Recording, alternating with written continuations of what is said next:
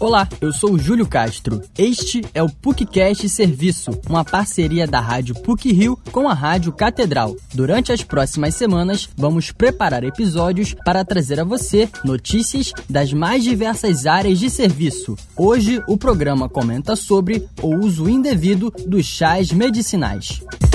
Na busca pelo corpo estético perfeito, é comum acreditar em soluções fáceis, como chás medicinais que prometem resultados rápidos e eficazes. A tentativa ilusória em tomar bebidas e medicamentos à base de plantas com o intuito de emagrecer de maneira saudável e sem o acompanhamento médico pode desencadear uma série de problemas à saúde, inclusive ao fígado. O médico Raimundo Paraná, especialista em hepatologia e professor titular da Federal da Bahia, esclarece os riscos em tomar de forma indevida os chamados chás medicinais o hepatologista também faz o alerta para as propagandas publicitárias, que incentivam a compra de ervas naturais que não têm eficácia médica comprovada. Bom, inicialmente lembrar que chás tem vários e vários tipos e várias e várias orientações diferentes. A questão que mais preocupa são os chamados chás medicinais. São aqueles que são normalmente anunciados na internet, nas mídias sociais, como chás que curam determinadas doenças, que emagrecem ou que melhoram performance atlética e por aí vai. Do ponto de vista da comercialização, os chás medicinais preocupam porque eles dizem que vão fazer algum efeito, mas eles não foram estudados para os efeitos. Como geralmente se utiliza ele durante longo tempo, também eles não foram estudados para sua segurança, ou seja, risco de efeito adverso. Mas isso se estruturou como algo extremamente comercial,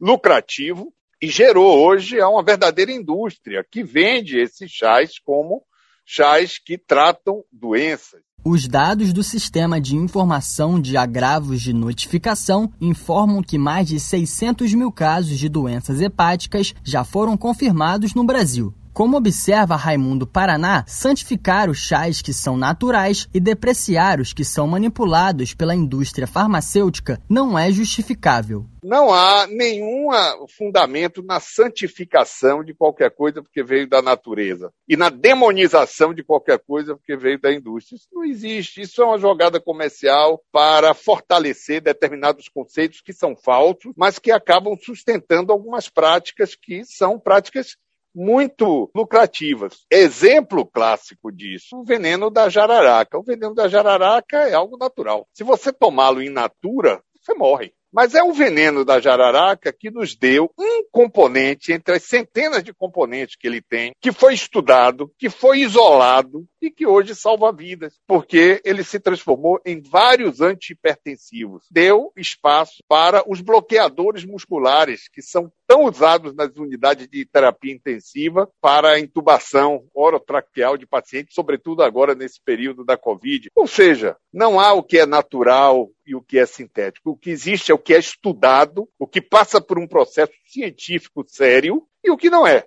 O médico Raimundo Paraná evidencia que, embora alguns chás possam ser prejudiciais à saúde, a suscetibilidade à toxicidade varia e os casos devem ser analisados individualmente. O hepatologista reforça ainda que o uso mal administrado de substâncias como chá verde podem ser fatores agravantes para o organismo. A suscetibilidade à toxicidade depende de alguns fatores. Não é só a dose, mas depende de outras interações medicamentosas e depende da sensibilidade individual. Não há como saber quais são as vias de metabolização que geneticamente são determinadas em cada indivíduo. O chá verde milenar não causa nada e não faz nenhum tipo de mal. Mas, quando você utiliza o chá verde como um termogênio e você concentra folhas, talo de chá verde numa cápsula, você aumenta em 500 a mil vezes o princípio ativo do chá verde que pode causar mal e que não estará presente no chá, mas estará muito concentrado nessas cápsulas. É a chamada catequina. A catequina, em pequena quantidade, não causa nada. Ela, em grande quantidade, pode matar o indivíduo. Então, há um grande número de indivíduos que tem, que adoece anualmente por causa do consumo do chá verde através dessas corruptelas que são transformadas em termogênicos ou antioxidantes, seja lá o que for. Apesar de os riscos, quando utilizados da forma errada, sejam conhecidos na literatura médica, os chás provenientes das plantas podem ser benéficos para o corpo devido aos seus compostos bioativos. Professora da Universidade do Estado do Rio de Janeiro, a nutricionista Ronimara dos Santos observa que os chás conferem vantagem para a promoção e para a manutenção da saúde. As plantas, na verdade, elas têm muitos compostos bioativos. E esses componentes, esses compostos bioativos, eles são substâncias que não têm calorias, né? São substâncias produzidas pelas plantas e eles acabam sendo benéficos para a gente também. Então a gente tem aí um uma gama de compostos bioativos na literatura sendo estudados. E a eles a gente atribui várias propriedades. Então, tem compostos bioativos que têm propriedade antioxidante, tem compostos que são anti-inflamatórios, tem compostos que têm atividade antifúngica, antibacteriana. Então, todos esses, né, dependendo da planta que a gente, está olhando e dos compostos que nela estarão presentes, a gente vai ter as principais propriedades associadas a cada um deles. Vale ressaltar que os chás devem ser incorporados em uma rotina alimentar saudável e equilibrada, com o intuito de aumentar os compostos bioativos do indivíduo. A professora da UERJ, Ronimara dos Santos, explica a forma correta que os chás devem ser consumidos e evidencia que essas bebidas não devem ser tomadas com objetivos terapêuticos. Então, para a pessoa que está em casa, tomar sem risco, não é o uso terapêutico do chá. Quando a gente vai fazer o uso apenas a critério de aumentar o aporte de compostos bioativos, de aproveitar as propriedades, isso é bacana, a gente vai fazer a infusão, vai comprar a folha de preferência, que é a forma mais legal de fazer. Compra a folha, tem muitas marcas disponíveis em loja de produto natural. A melhor proporção para fazer essa infusão de tempo e temperatura é 80 graus, 5 minutinhos. Como é que é isso? Você deixa a água ferver,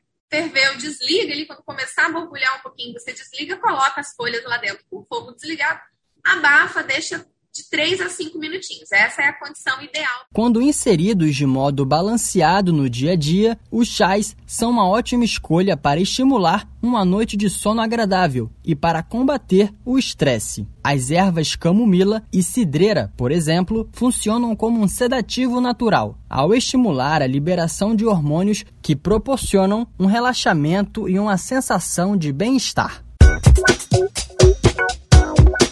Esse episódio teve produção e edição sonora por Júlio Castro, com supervisão e edição de Célio Campos. Lembramos que a Rádio PUC faz parte do Comunicar, que é coordenado pela professora Lilian Sabac. Voltamos na próxima sexta-feira. Até lá!